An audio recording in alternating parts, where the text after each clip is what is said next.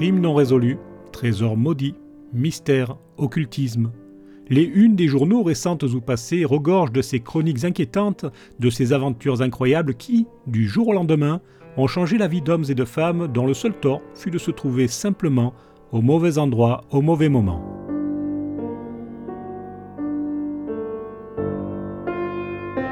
Bonsoir à toutes et à tous, je suis Hervé Michel, écrivain, et je vous invite à enquêter avec moi sur ces histoires étranges qui, je l'espère, vous feront frissonner dans cette série intitulée L'écrivain mène l'enquête. Dans l'épisode précédent, je vous ai raconté les méfaits d'un criminel hors norme. En effet, celui que la presse avait surnommé le vampire de Montparnasse ne s'attaquait pas aux vivants, mais aux morts et plus précisément aux mortes. Je vous rappelle brièvement les faits. L'individu s'était introduit de nuit et à plusieurs reprises dans différents cimetières parisiens. Il y avait commis des actes terribles, des profanations innommables. Mystérieusement, il parvenait toujours à échapper à la police. Avait-il beaucoup de chance Possédait-il des pouvoirs surnaturels? À moins que ce ne soit les deux. Toujours est-il que, un soir de mars 1849, sa chance avait tourné et il avait été blessé. Certes, il s'était enfui une fois de plus, mais, par le plus grand des hasards, on avait retrouvé sa trace au Val-de-Grâce, où il devait subir une série d'opérations consécutives à ses blessures. Le commissaire qui entre dans la chambre du sergent Bertrand est un homme robuste. Mâchoire large, les épaules solides, le regard franc et direct d'un serviteur de la loi. Tout le contraire du gamin de 25 ans à peine, mince au visage anguleux et aux yeux fuyants allongés devant lui, couverts de bandages. Le docteur Baudins, chirurgien en chef de l'hôpital du Val-de-Grâce, qui doit opérer bientôt le blessé, est là également. Sergent Bertrand? Sergent François Bertrand? interroge le commissaire d'une voix ferme. L'homme se recroqueville un peu dans son lit. Il détourne le regard. Non, ça ne peut pas être lui, c'est pas possible, se dit le policier. Et pourtant, le médecin lui a montré les éclats de mitraille qu'il a extraits des blessures du soldat. Des clous, des aiguilles, du plomb, exactement les mêmes projectiles que ceux avec lesquels le lièvre avait chargé sa pétoire. Non, le doute n'est pas permis. Bertrand confirme finalement son identité d'une voix chevrotante. Le commissaire poursuit. Peux-tu m'expliquer de quelle manière tu as été blessé? Silence gêné. L'homme parle presque à voix basse. J'allais à une réunion de cuisiniers du côté de la barrière de Sèvres lorsque des individus m'ont accosté. J'ai sympathisé avec eux et finalement nous avons fait la tournée des marchands de vin. Après, je ne sais plus exactement. Nous étions ivres, nous nous sommes disputés, et je crois que l'un d'eux m'a tiré dessus. Tu n'étais pas plutôt du côté du cimetière Montparnasse à essayer de déterrer des cadavres? Allez, parle, je sais très bien comment tu as été blessé. Le commissaire lui montre le morceau d'étoffe rouge qui s'imbrique parfaitement dans la déchirure de son pantalon. La messe est dite. Le jeune sergent blêmit, il bafouille. Il prétend qu'il doit s'agir d'une erreur. Il s'entête encore un peu, il gémit, il pleure, puis il finit par avouer. Il est bien le vampire de Montparnasse. Un procès va bientôt démarrer qui va passionner l'opinion publique. Mais les débats vont surtout apporter un regard tout nouveau et plus moderne sur certaines maladies mentales, dont la monomanie nécrophile, qui est le désir irrépressible d'avoir des relations avec les morts. Le public attend également des réponses aux nombreuses questions posées par cette affaire. D'où provenait la force herculéenne de ce gringalet qu'une femme un peu costaud aurait maîtrisé sans peine en temps normal? Comment faisait-il pour hypnotiser les chiens, sauter les murs? On apprend même au cours de l'enquête que certaines tombes étaient creusées à main nue et que les cercueils étaient réduits en miettes sans aucun outil. Cette histoire, en plus de donner la nausée, provoque de sévères migraines à ceux qui tentent de comprendre. Mais y a-t-il vraiment quelque chose à comprendre? Le sergent François Bertrand est un militaire, et l'armée, la grande muette, n'aime pas beaucoup étaler ce genre d'affaires sur la place publique. Elle préfère laver son linge sale en famille. C'est donc par une cour militaire que Bertrand sera jugé. Bien entendu, il est illusoire d'espérer éviter le battage médiatique que va provoquer le procès. Le sergent Bertrand est donc jugé en conseil de guerre le 30 juillet 1849 devant un parterre de journalistes et de curieux qui, de nos jours, rendraient jalouses quelques stars perdues du côté des marches du Festival de Cannes. Les lecteurs des canards de l'époque se jettent avec frénésie sur les premières éditions. Dans le box, Bertrand garde la tête basse. Il a l'air d'un petit garçon honteux d'avoir fait une bêtise. tu parles d'une bêtise, près d'une dizaine de femmes déterrées et mises en pièces après avoir subi des actes ignobles. Le procès commence par l'étude de la personnalité de l'accusé. Les chefs directs de Bertrand se succèdent à la barre et en brossent un portrait totalement à l'opposé de ce que l'on aurait pu attendre. Bon soldat, cultivé grâce à l'éducation qu'il a reçue au séminaire, d'un caractère doux et placide, ponctuel, efficace dans son travail, et surtout n'ayant jamais donné la moindre preuve de problèmes mentaux. On en vient à se demander si on parle bien du monstre qui éviscérait les cadavres la nuit dans les cimetières, puis qui balançait leurs intestins aux quatre vents.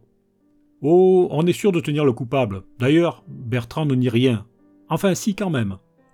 Les profanations, les mutilations, c'est bien lui. Mais les viols, non, il n'y est pour rien. Pour le reste, il n'est pas avare de détails, à tel point d'ailleurs que la salle s'embrase. Il y a danger pour lui. Le juge, un colonel, je vous rappelle que nous sommes dans un tribunal militaire, préfère faire évacuer le public et poursuivre à huis clos. La suite des récits nous vient donc directement des minutes du procès. Une fois le calme revenu, le président interroge Bertrand. Expliquez-nous dans quel état d'esprit vous vous trouviez au moment de commettre ces atrocités. Bertrand baisse la tête. Il répond presque penaud à la question de l'officier. Je ne sais pas ce que j'éprouvais, mon colonel, c'était plus fort que moi, c'est tout. Le président l'interroge ensuite sur un point délicat. On a constaté, sur la fillette déterrée à Ivry, des traces de morsure. Vous serviez-vous de vos dents lors de vos profanations? Ce sera pour Bertrand le seul moment de révolte. Il se lève. Non, jamais, jamais, jamais je n'aurais fait une telle chose. Mais arrêtons là les détails sordides, nous avons une autre compte dans cette histoire. Revenons au mode opératoire, la question des chiens notamment. Comment les maîtrisiez-vous? demande le président. Bertrand secoue la tête. Plusieurs fois, ils se sont jetés sur moi, mais je me figeais et finalement ils ne me mordaient pas. Ils me laissaient passer, je ne peux pas l'expliquer, d'autant plus que j'ai peur des chiens. Le président inspire profondément avant de poursuivre. Les témoins ont rapporté que vous aviez une force extraordinaire dans ces moments-là. Est-ce vrai? Il paraît, mon colonel, je n'ai que de vagues souvenirs de ces instants, mais je parvenais à creuser la terre à main nue, à briser des cercueils sans outils, je ne ressentais ni peur ni douleur. Je parvenais à faire des choses que je n'aurais pu faire en temps normal, comme sauter les murs. Le président se masse les tempes, il commence à avoir la migraine. Il n'a jamais dirigé un tel conseil de guerre. Bertrand ne fait pas d'obstruction, bien au contraire, on sent qu'il collabore pleinement, il paraît sincère. Enfin, peut-être que non, peut-être joue-t-il la comédie, qui peut savoir. Les médecins eux-mêmes sont perplexes. Le docteur Baudins pense que Bertrand a agi durant un coup de folie, le docteur Marshall Calvi, chirurgien-major au Val-de-Grâce, prend ensuite la parole. Il a pu examiner Bertrand durant plusieurs jours. Il a même recueilli des confidences assez troublantes que son patient l'a autorisé à révéler. Montparnasse, la chaise, Ivry. Ce n'était pas des coups d'essai pour Bertrand. Il avait déjà profané une sépulture à Bléré, une commune d'Indre-et-Loire en 1847. Même modus operandi. Le chirurgien explique ensuite que Bertrand lui a avoué qu'après ces macabres incursions, il restait prostré, l'esprit totalement vide, durant des heures, terrassé par des fortes migraines et se faisant horreur à lui-même. Avant cela, il n'avait jamais vu de cadavre et avait peur des morts. Pour le docteur Marshall, François Bertrand n'est pas responsable de ses actes. Tout de même, certaines questions me paraissaient nécessiter des réponses au moins partielles. Voici quelques théories toutes personnelles. Pour les chiens, par exemple, Bertrand explique qu'il se figeait lorsque ces derniers se jetaient sur lui. J'ai rencontré un éducateur canin qui m'a expliqué que cela pouvait être une réaction normale. Les chiens n'ont détecté ni peur, rappelez-vous que Bertrand ne ressentait rien dans ces moments-là, ni menace. C'était un homme assez petit, à l'allure fluette. Une autre piste possible ou complémentaire est que les maîtres des chiens étaient souvent d'anciens militaires. Les molosses auraient-ils reconnu une autorité avec Bertrand et son uniforme? Pour les tombes creusées à main nue et les cercueils aussi facilement détruits, rappelez-vous que Bertrand, à l'exception de la femme du cimetière du Père-Lachaise, ne s'en prenait qu'à des jeunes femmes fraîchement inhumées, et plus particulièrement dans le carré des indigents, c'est-à-dire là où la terre était encore meuble et les cercueils réalisés à l'économie, avec du mauvais bois. Quant au franchissement spectaculaire des murs, eh bien cela reste un mystère, mais on sait que sous l'influence de certaines drogues ou même de certaines pathologies, la force physique peut être décuplée. La défense plaida donc l'irresponsabilité, mais ne fut pas suivie par le tribunal. À l'issue du procès, Bertrand fut condamné à un an de prison pour violation de sépulture. Après avoir effectué sa peine, il fut réintégré dans l'armée et envoyé en Algérie pour y construire des routes. Une fois son temps fini, il retrouva la vie civile et se maria même au Havre en 1856. Bertrand avait affirmé durant le procès que depuis sa blessure récoltée au cimetière Montparnasse, ses pulsions nécrophiles l'avaient quitté totalement et d'un seul coup. Effectivement, on n'entendit plus jamais parler du sergent François Bertrand. Quant à ceux qui prétendent que la série de profanations qui débuta en 1864 dans la région du Havre pourrait être de son fait, sont très certainement de mauvaise langue.